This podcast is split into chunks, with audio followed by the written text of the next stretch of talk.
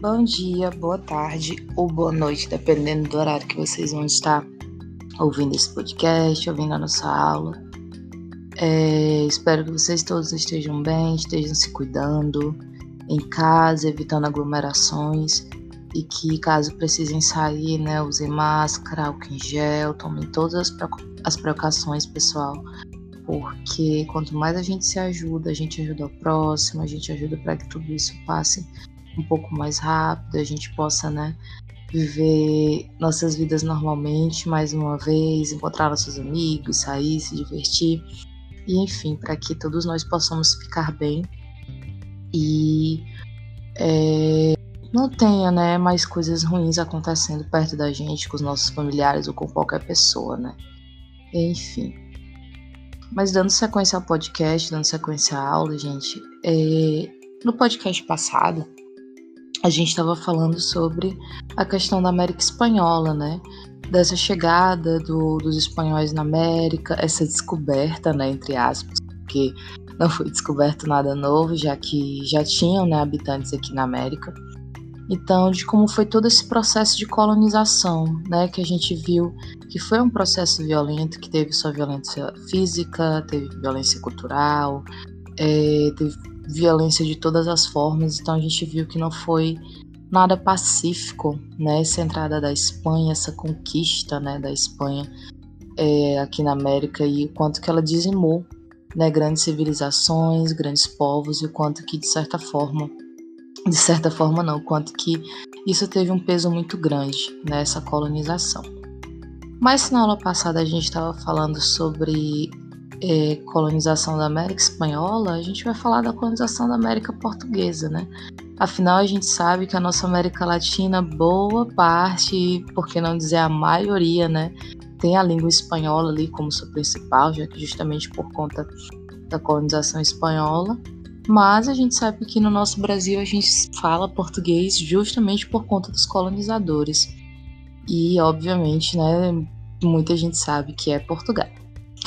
Então, como foi que isso se deu? Como foi que isso ocorreu? O que foi que aconteceu, né? Para que a gente tenha essa nossa língua e tenha também muitos elementos né, da, da cultura portuguesa, e a gente vai ver, claro, mais tarde, da, cultu da cultura africana e da cultura nativa, mas vamos entender como é que se deu, né?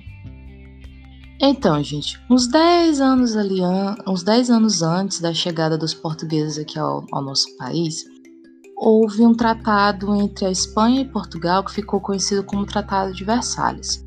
Esse tratado, gente, ele era uma divisão ali, aqui das terras da América entre Espanha e Portugal.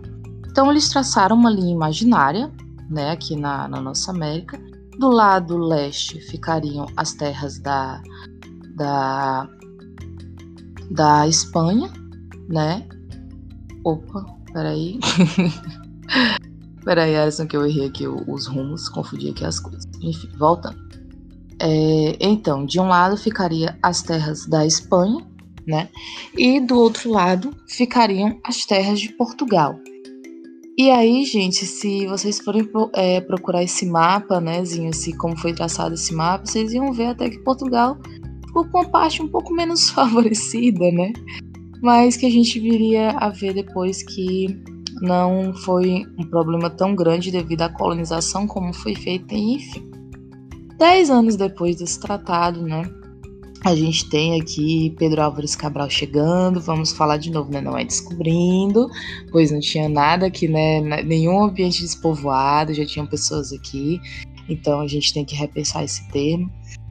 E vem aqui ao Brasil, e esse 1500, gente, ele é muito interessante para a gente pensar o seguinte: vocês lembram na, na aula passada que a gente estava falando que é, a questão do mercantilismo, das expansões marítimas, elas foram aquele interesse muito grande né, das grandes nações de procurar metais preciosos, né, de expandir é, o seu, enfim, expandir suas riquezas, expandir seus, seus domínios, porque quanto mais rica uma nação, mais poderosa e mais influente ela seria. E eles tinham um interesse muito grande ali no Oriente, nas especiarias, ali também era uma área de grande interesse dessas nações, né?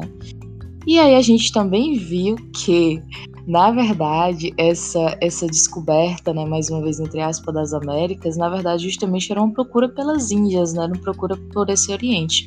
Tanto que o Cristóvão Colombo, ele morreu achando que tinha achado as Índias, né, que, enfim, tinha dado esse gosto ali para a Espanha, mas a gente vai saber que depois não foi. E aí, gente, Portugal meio que veio também com essa intenção, gente, vamos, vamos atrás, né, de novas terras. Eles já tinham terras conquistadas ali na Ásia, na África, já estavam desenvolvendo, já estavam expandindo, já estavam colonizando. Óbvio que eles queriam mais. E quando eles chegam na América, né, com aquele todo, aquele sonho todo de querer as Índias, de comércio com o Oriente, aquela coisa e tal. Quando chegam aqui, eles se decepcionam tanto quanto, né, apesar daquele daquela euforia da descoberta e terras novas, terra vista, Brasil, contato com os nativos. Mas um dos primeiros impactos foi perceber que é, não se tinha muito acesso a metais preciosos. Só bem depois, gente, que vai ter uma descoberta quando a gente for estudar lá ciclo do ouro. Lá em Minas Gerais vai ter essa descoberta, mas a princípio não teve muito. Então, assim, Portugal, vamos dizer, não viu muito é, motivos né, para ficar aqui no Brasil, não vê assim, as nossas terras com grande potencial. Então, gente, durante 30 anos, né, os primeiros 30 anos dessa colonização, o Brasil assim, ficou à deriva, ficou solto. Foi, ah, legal, descobrimos esse pedaço de terra, mas ele não tem muito o que nos oferecer. Né? Então, eles tiveram primeiro contato com os nativos, é, tentando tentando, enfim, descobrir mais sobre as terras, aquela coisa, mas, como eu falei, me repetindo, os primeiros 30 anos é, o Brasil ficou um pouco mais à deriva, ficou um pouco mais solto. Um motivo que fez Portugal voltar, né, e dizer assim, epa, acho que a gente tem que dar uma olhada aqui nessas terras, é que muitos outros países começaram também a botar o olho pro Brasil, né? Começaram aqui a botar o olho para nossas terras e ficaram, hum, Portugal, olha, se tu não ficar ali, a gente vai, viu? E justamente foi o que começou a acontecer. Muitas outras, muitas outras nações começaram realmente a invadir, começaram a tentar conquistar parte do nosso território. Portugal, mesmo desprezando a, a princípio, sabe aquela coisa que a gente só dá valor quando perde? Pois é. é começou a, a, dizer: não, peraí, gente, pode não ser assim de tanta importância para a gente, mas vocês também não podem chegar chegando achando que é de vocês, né? Então, por conta dessas invasões, Portugal começou ali a né, tentar montar estratégias né, de, de ficar ali no Brasil, de tentar estar mais aqui nas nossas terras. E aí, gente, nesse, nesse, durante esse período, a gente vai ter um, um pequeno primeiro grande ciclo, digamos assim, o mais importante a gente vai ver daqui a pouco, mas a gente precisa falar sobre o ciclo do pau-brasil, né? Afinal, é o nome, né, do nosso país foi um ciclo importante justamente para algumas questões como Primeiro, ter, é, óbvio, um ciclo econômico, algo que se pudesse se extrair, afinal a gente sabe muito bem que os interesses eram extremamente econômicos com relação à colonização. Então, o pau-brasil foi começou né, dando esse primeiro assim, impulso, digamos assim, econômico para Portugal com relação a essa exploração. E aqui a gente tem uma relação muito interessante com relação aos nativos, interessante para os portugueses, obviamente, que é o que ficou conhecido como escambo. O que é essa relação de escambo, gente? Ela é uma relação de troca, mas ela é uma troca justa. O que é que acontecia? Os portugueses, é, em troca do trabalho, né, do cultivo, de todo o trabalho pesado que os nativos dariam com relação ao cultivo, ao manejo e a toda a organização ali do pau-brasil para ficar de Portugal, exportar e não ter nenhum trabalho, trabalho pesado, ficar todo com nativos, eles, por conta de todo esse trabalho pesado, eles davam qualquer quinquilharia, qualquer objeto. Porque para os nativos, gente, que não tinham contato com os objetos que os portugueses tinham, não tinham, enfim, não conheciam os objetos europeus, para eles aquilo eram coisas assim grandiosas, era novidade, sabe assim, quando a gente ganha uma coisa assim realmente que a gente nunca viu na vida, a gente fica maravilhado. Pois exatamente. Um exemplo muito clássico, muito falado, é que foi o primeiro contato dos nativos, por exemplo, com os espelhos. Porque os nativos não, não tinham espelho aqui, né? O mais próximo que chegava era ver o reflexo dele na água, mas é muito diferente de você ver o seu reflexo nítido no espelho. Então eles ficaram encantados né, com essas trocas e, enfim, esse era assim que funcionava o escambo. E só um adendo com relação a essa questão do escambo, quem for fã de Legião Urbana ou não, existe uma música chamada Índios que ela trata é, de uma forma bem interessante essa relação entre os portugueses e os nativos. Eu acho que vale dar uma conferida na letra, na música, é, é bem bacana. E aí, gente, é, eles ficam né, aqui para, ei, gente, aí, bora organizar isso aqui, bora tentar, né, manter também aqui nosso ciclo do pau Brasil. E ainda fica, mas o pau Brasil não, ainda não vai dar aquele sustento que eles estavam querendo, né? Não era aquela força econômica muito forte. Então, ainda estava desorganizado. A gente tem que pensar que o Brasil, gente, ele tem dimensões continentais. O nosso país ele é muito grande, né? Então, realmente, assim, é, comparado a vários outros países, ele é enorme. Realmente tem dimensões continentais. Então, Portugal não estava tendo muito controle organizacional. Então ainda tinham invasões, ainda tinha todo esse problema, toda essa questão. E aí Portugal precisava, né, pensar de uma forma, de um meio, de um método de poder evitar essas, essas invasões, de poder evitar que outras nações chegassem, que outras nações pudessem se aproveitar da terra. E aí é interessante que a gente vai ver aqui o nascimento, né, também de algo que é bem marcado assim na nossa história, que são das capitanias hereditárias. Quando Portugal chega, gente, é uma das primeiras vilas, né, além dos primeiros locais ali a começar a ser implantado, a se começar a vir, né, pessoas de Portugal que pessoas, a gente vai ver assim de começo que não são pessoas da elite, não são os letrados, os meu Deus mais inteligentes, digamos assim, é, mas vão vir como se costuma falar os degradados, né? Vêm as pessoas é, entre aspas, né, consideradas as mais baixas, as mais sujas da população, justamente o nome degradados, então vem é, viriam presidiários, enfim, a, as peças boas, né, entre aspas, da população para cá. E a primeira vila ali, né, que vai se formando é de São Vicente, né, ali por hoje que a gente conhece como São Paulo, e vai se tornando, né, vai se criando esses primeiros é, esses primeiros indícios de organização para se tentar ter um controle maior do nosso, do nosso país, né, então na época colônia. As capitanias hereditárias elas vieram justamente para se obter esse controle, essa organização maior. E aí, gente, são essas divisões de terra né, que se deram principalmente no litoral, porque até então não se tinha uma exploração do interior do, do nosso país, tá, gente? Para deixar bem claro, essa parte inicial da conquista aqui do Brasil, ela se dá muito no litoral, ainda não se há assim um, uma entrada pelo interior. Então, as capitanias hereditárias são ali divididas né, entre 15 capitanias hereditárias. E aí, gente, é, era qualquer um, eram os degradados que iam é, tomar conta das capitanias hereditárias? Com certeza que não.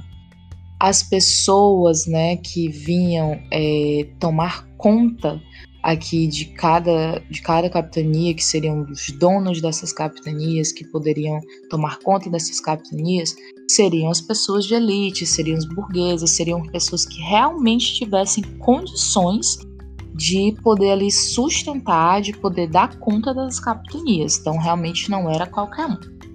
Esses donos, esses donatários, né, como eles ficaram conhecidos, eles também não estariam ali ganhariam essas terras, né, de graça do governo português. Na verdade, eles tinham que seguir algumas regras, eles tinham, né, que pagar impostos para os portugueses para se manter ali. E como qualquer né, é, bom ali pagador e comprador, eles tinham ali um, certa, uma certa não, eles tinham que seguir né, regulamentos, digamos assim, os direitos e deveres dos donatários, que estavam ali contidos na carta de doação e foral, que justamente continham ali né, todas as regras é, relacionadas a essa, essa relação que eles iam ter com os portugueses. Né? Então eles vinham ficavam nas terras, eram os donos dessas terras, mas óbvio que eles deveriam responder, deveriam pagar impostos, deveriam ter ali essa relação com o governo português. Esses donatários, gente, eles poderiam é, ter a questão também do, do comércio de sesmarias, poder também ali, do mesmo jeito que o governo português se relacionava com eles economicamente com relação às terras, eles poderiam fazer isso com outras pessoas, fazendo da mesma forma, dando-lhe essas sesmarias, né, que seriam esses pedaços de terra, e essas pessoas, né, esses, esses donos também dariam a eles os impostos, né, que obviamente ajudariam eles a ter um controle melhor ali de cada capitania. A princípio era para que essa ideia fosse boa, né, para poder organizar um pouco melhor ali a nossa a nossa então colônia. Mas, gente, o sistema de capitanias não foi lá a melhor coisa do mundo e acabou também falindo, o que mais uma vez viria a ser uma preocupação ali para o governo português, já que não se poderia deixar novamente as terras frágeis, né, as terras ali mais uma vez é, aos olhos de outras nações. Sendo assim, gente, já que esta divisão, cada um no seu cada qual, cada um na sua terra, ali não deu muito certo, o governo português pensou então em fazer um governo mais centralizado.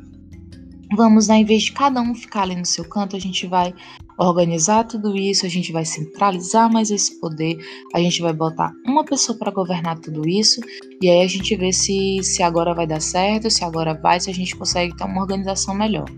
Esse tipo de governo, essa, essa nova forma de organização, ficou conhecida como governo geral. E, tendo um governo geral, se tinha o governador geral. O governador geral era justamente essa pessoa que era responsável, era responsável ali, né, por basicamente, né, todas todos essa contingência, toda essa questão de tese, porque a gente precisa pensar assim. Não é porque as capitanias hereditárias não deram certo que de repente elas acabaram e aí veio esse governo geral e aí pronto, tudo se acabou. Elas não deram certo de uma forma econômica que pudesse dar lucro para Portugal ou para os próprios né, donatários, tanto que as que mais deram certo foram de Pernambuco e a de São Vicente, né? Mas, é, mesmo as que não deram muito certo, elas acabaram continuando a existir porque a gente vai ver que essa relação, gente, essa questão de dom, de fazenda, essa questão agrária, ela vai perdurar muito ainda no Brasil. E se a gente for pensar, essa questão de terras, né, dura até hoje, né? Então, para a gente ver o quanto que isso, isso durou e dura até hoje. E aí, gente, essas coisas existindo ali juntas, esse governador geral tentou né, ali ter um governo mais centralizado. Então, ele era ali, né, o governante geral ali de tudo, ele teria esse poder mais nas mãos dele, nas mãos dele, mas ele teria seus ajudantes, claro, né, seriam os ouvidores, né, cada ouvidor responsável por alguma questão relacionada ali às terras, seja uma questão voltada à justiça, seja uma questão voltada à economia. Então tinha um ouvidor, teria esse ajudante do governador geral para cada aspecto é, com relação à organização das terras. E, gente, aqui também a gente tem um ponto muito interessante, porque nesse governo geral, a gente vai ter ali né, o nascimento da nossa primeira capital, que foi Salvador, que era onde justamente estava situado o governador geral. Tá, capitanias hereditárias não deram muito certo, é, o governo geral vai dar certo? Também, gente, não teve um resultado muito bem esperado. E aí, meu Deus, professora, como é que é isso, né? E tentou, e tentou para o Brasil, não deu certo. Capitanias hereditárias também não deu. E este governo geral não deu certo. O que é que Portugal então tinha que fazer para pelo menos tentar dar um rumo que este Brasil parecia que estava assim controlável, parecia que estava indomável, o que é que estava acontecendo? É aqui, gente, que a gente entra agora no contexto do assim um ciclo é, importantíssimo né, dos ciclos econômicos que a gente teve aqui no Brasil, que deu um boom enorme economicamente, que mudou, assim, transformou realmente as relações sociais, políticas, econômicas e culturais também, por que não, do nosso país, que vem a ser o ciclo do açúcar. Gente, quando eu falo dessa forma, realmente não é exagero. É, é tão assim que existe um livro, né, que vocês possam ou já ter lido ou pelo menos já ter, é conhecido pelo nome, que é o Casa Grande Senzala, de, do Gilberto Freire, que ele vai abordar né, como se deu essa, essa relação desse período, porque realmente foi uma mudança muito intensa. E também a gente vai ver que foi uma mudança que a gente vai ver que existem resquícios até hoje dessas relações que nós vamos comentar aqui agora. Mas vamos ver né, do que é que se tratou, vamos parar com esse suspense todo. O ciclo do açúcar, gente, ele realmente foi transformador, ele mudou muita coisa, mas Vamos entender como se deu. O açúcar, gente, a princípio, é, ele era um, um produto que realmente só tinha quem podia ter. Então, ali na Idade Média, quem tinha o controle do açúcar era Veneza. E basicamente não era todo mundo, não eram todas as pessoas, não eram todas as classes sociais que tinham ali o acesso ao açúcar. É, estava na, na, nas mãos de Veneza, como eu falei, essa questão do comércio de açúcar, depois disso, se expandiu ali um pouco né, no Oriente. É, Portugal também foi vendo ali é, maneiras de, de poder se explorar e também de poder se comercializar e se plantar ali na Ásia, na África. Foi dando certo. Mas vendo que o Brasil poderia também, né? Já que as organizações anteriores não deram muito certo, por que, que a gente não tenta investir isso aqui na nossa colônia? E esse pensamento deles, na verdade, foi o pensamento que realmente deu certo. Então, a princípio trouxeram, né, pessoas mesmo já que óbvio da burguesia, né, que já trabalhavam com isso, que já conheciam do comércio, já conheciam da plantação do açúcar para cá. A princípio trouxeram ali para São Vicente, né, como a gente viu que foi a primeira vila, foi o primeiro espaço a ser desenvolvido, e realmente os primeiros plantios, as primeiras tentativas de cultivo se tentaram ali em São Vicente, mas depois a gente vai ver que se expandiu para o Nordeste e ficou realmente muito mais marcado, muito mais desenvolvido e tudo realmente aconteceu aqui no nosso Nordeste, né? no litoral, mais especificamente no litoral do nosso Nordeste. E quando chegou aqui, gente, realmente só cresceu, foi um boom enorme. Então, se a gente tinha já ali naquela Idade Média um produto que não era tão acessível, que não era todo mundo que tinha, que era uma coisa assim mais específica, é, aqui conseguiu dar um boom enorme, seja no, na questão realmente econômica, de exportação, de dar lucro para Portugal, mas seja no próprio acesso na própria circulação do produto em si. Então, o açúcar ele não viria a ser só mais aquela coisa refinada, mas seria algo que estava chegando mesmo em outras casas e que estava sendo usado em outros tipos de coisa, né? Em outros, em outros lugares, não só na alimentação, né? Estava sendo usado para outros tipos, até em criação de cosméticos que usavam eles nessa criação. Então, assim, o açúcar ele se expandiu bastante e boa parte dessa expansão, quem estava dando conta ali era a nossa colônia, né? Mais óbvio, nas mãos de Portugal. Então, no sentido econômico, a gente vê que foi extremamente lucrativo. É, a maneira né, que, que pôde se dar esse lucro, gente, foi conhecida como é, o plantation. E o plantation ele se acontece da seguinte forma: ele acontece em um latifúndio que são grandes extensões de terra, tá? Então assim se planta ali, né, o, o que está se cultivando em grandes extensões de, de, terra. Acontece em forma de monocultura, como assim é cultivada só uma coisa, no caso a cana de açúcar, né? Então é assim que funciona basicamente plantation, questão de latifúndio e monocultura grandes estações de terra onde são plantadas só uma, uma coisa e voltadas para a exportação, que é justamente o caso da cana-de-açúcar. E aqui gente vai entrar uma outra coisa que pôde fomentar não só o cenário econômico, mas que mudou as relações sociais aqui no nosso no nossa colônia. Por quê?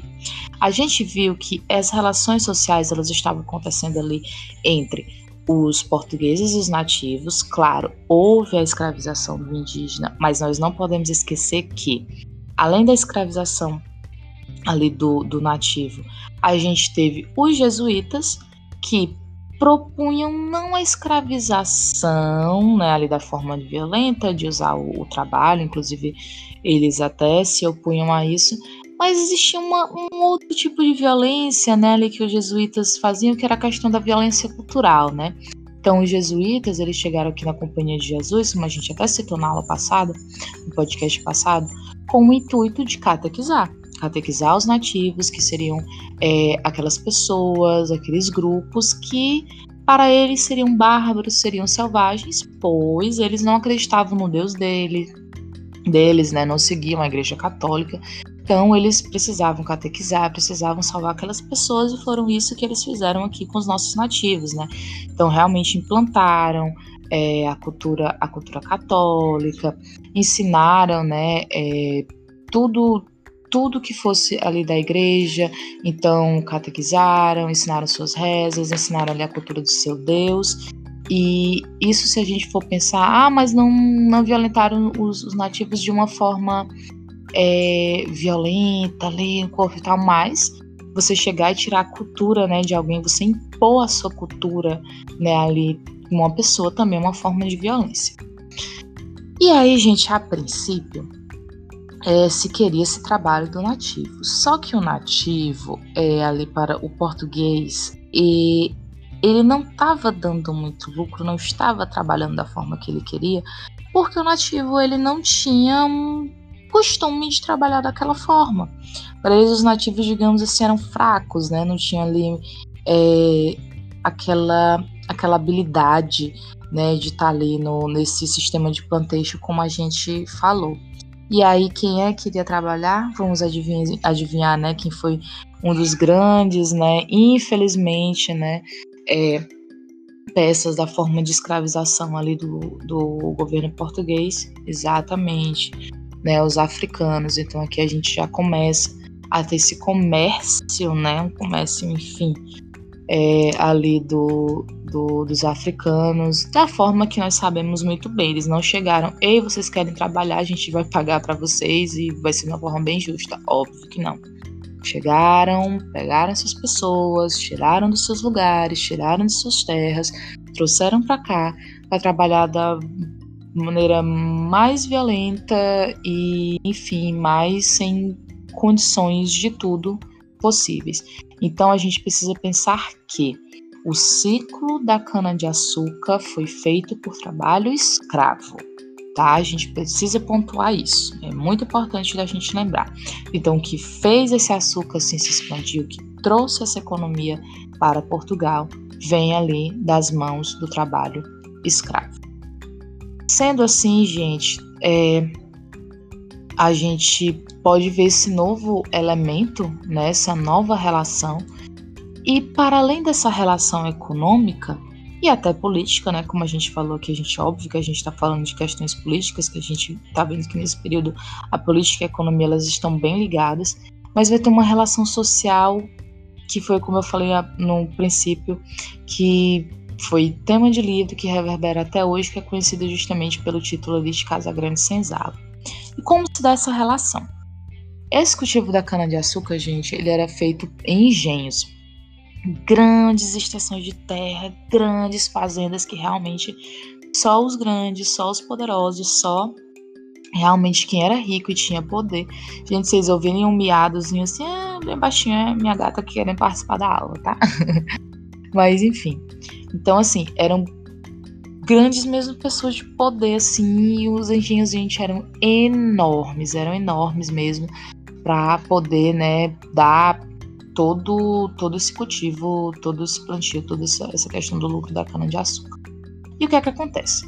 Obviamente que as pessoas né, de, de maior poder seriam pessoas ali vindas de Portugal e que iriam administrar essas terras. Casa Grande. Quem era a Casa Grande? Vamos adivinhar, né, gente? A Casa Grande justamente era a casa mais imponente, era a casa, era a casa mais bonita, a casa mais bem cuidada, a casa que tinha tudo do bom e do melhor. E ali estava a família, né, dona detentora das terras. A principal figura, gente, daqui era o dono das terras, era o dono da fazenda, era o chefe de família, é o patriarca. Aqui a gente vai ter uma sociedade patriarcal. Então, realmente é o homem, é o senhor das terras que cuida de tudo. Ele é dono da fazenda, ele é dono dos escravos, ele é dono da família. Então, a esposa dele tinha que baixar a cabeça para ele, os filhos, os escravizados, todo mundo era abaixo dele. Então a gente precisa entender o quanto que essa figura realmente era o poderoso, era o principal. E ele ali era o dono de tudo, e óbvio que ele estava na casa grande. E quem é que estava na senzala? Quem é que estava ali né, na parte mais insalubre, suja, sem condições, sem saúde, sem comida, sendo violentado, sendo espancado, enfim, sofrendo todas as mazelas e violências que vocês possam imaginar. Óbvio, as pessoas pretas, né, que foram escravizadas ali pelos portugueses. E aí, gente, justamente Casa Grande Senzala, porque é essa relação social que se dá ali no período, né, nesse período do ciclo econômico da cana-de-açúcar. Os que mandam e os que lucram a partir dos que trabalham, trabalham escravizados, para que se possa ter esse lucro. E aí, ah, então quer dizer que as, na Casa Grande só teriam ali os, os, brancos, os europeus, os ricos, e aí os da senzala só ficavam as pessoas pretas e, e, e, africanas. Gente, ah, eu tô usando o termo preto, mas por favor, isso, óbvio que não é de forma pejorativa. É, é, eu quero deixar bem claro, é um adendo bem importante, que é, se pode tá, falar pessoas pretas, isso não é uma forma pejorativa, tá?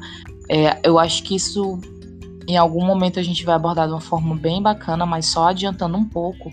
É, aqui no Brasil se pode usar os termos preto e negro, coisa que, por exemplo, nos Estados Unidos, é, talvez o termo, talvez não, o termo negro, ele não é muito bem utilizado, mas aqui pode pode ser usado, né? Existem algumas discussões, por exemplo, sobre a questão do termo negro, é, se pode ou não ser usado, mas a professora deu umas lidas, deu umas estudadas, e as duas palavras elas podem ser usadas aqui no Brasil, tá? Concomitantemente, nenhuma dessas formas é pejorativa, só para deixar isso bem claro, para que não fique, meu Deus, a professora tá falando, se referindo às pessoas negras com pretas de forma pejorativa, jamais, tá? Só para deixar isso bem claro. E aí, gente, é óbvio que as pessoas pretas estavam ali na. na, na é, é, os africanos estavam ali escravizados, né? Na, na Casa Grande, mas como? Servindo aos europeus, né? Servindo ali a eles, né? Então, eram as empregadas domésticas, né? Que é por isso que eu disse que era uma coisa que tinha ligação até hoje, né? A gente pode reparar. Então, era ali a cozinheira, a que cuidava dos filhos, a que serviam. Então o negro ele estava ali para servir ao branco, né?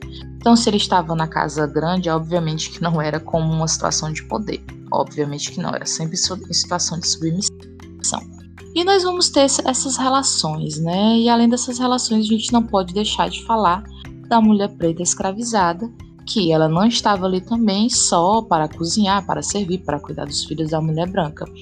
Infelizmente, muitas sofriam sim violência sexual e acontecia muito justamente de nascer, né, é, os filhos né, dessa violência. Óbvio que esses filhos não seriam criados, né, ali com os mesmos privilégios, né, ali, ó, nossa, crescendo junto com o filho, né, é, branco, né, ali português, obviamente que não. E aí que a gente começa, né, a ter esse processo de miscigenação que no livro Casa Grande Senzala é discutido de uma forma amena, como se esse processo, essa nossa miscigenação que a gente tem hoje, né, foi uma coisa assim natural e nossa, se deu de uma forma pacífica e não foi, gente.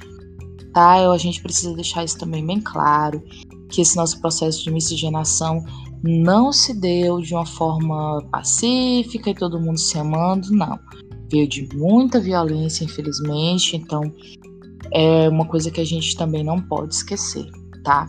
E aí vocês estão vendo o quanto que essas relações sociais, por isso que eu falei no começo, foram bem transformadoras, foram bem realmente diferentes e que definem até hoje, que trazem traços até hoje, né, é, do, do que a gente vê do nosso país, essas, essas relações, o racismo, que ainda é muito forte, pessoas ainda querendo manter essa Casa Grande Senzala ativa, né? Apesar de todo o conhecimento de tudo que a gente já tem passado, então é importante a gente pensar nisso. Uma coisa que aconteceu, né, há muito tempo atrás e ver quanto reverbera até hoje. Então, gente, é, toda essa estrutura social que a gente está falando, cultural, religiosa, como a gente falou também, né, da questão da Igreja Católica aqui, e econômica, é o que ficou ali marcado no período, no ciclo do açúcar, aqui, que teve essa expansão enorme, mas mais uma vez a troco de quê? Ou na verdade a troco de quem, né? Quem foi que teve que dar a vida? Quem foi que teve que ser violentado para poder, né, é, ter fazer com que este ciclo pudesse, enfim, ser tão bom para Portugal, mas infelizmente algumas pessoas tiveram que sofrer durante esse tempo para que Portugal tivesse a sua expansão econômica. E aí, gente, é, a gente fica por aqui, né? Pra gente depois poder ver, será que esse ciclo deu certo? será que vão vir outras coisas, outras questões? Então a gente vai abordar isso, ou também a gente vai ver, será que foi só Portugal que realmente se interessou aqui nessa expansão aqui do açúcar? Será que outras pessoas não ficaram de olho, outras nações, né? Mas a gente vai ver. O mais importante é vocês pensarem muito nessa questão social que a gente viu aqui que se formou, né? E que óbvio que isso vai dar muito, muito pano para mesa, muito pano para conversa. E eu espero que vocês tenham gostado, tá? Qualquer dúvida, mandem lá pro, pro e-mail do, é, do projeto. Por favor, mais uma vez, fiquem bem, se cuidem e até a próxima.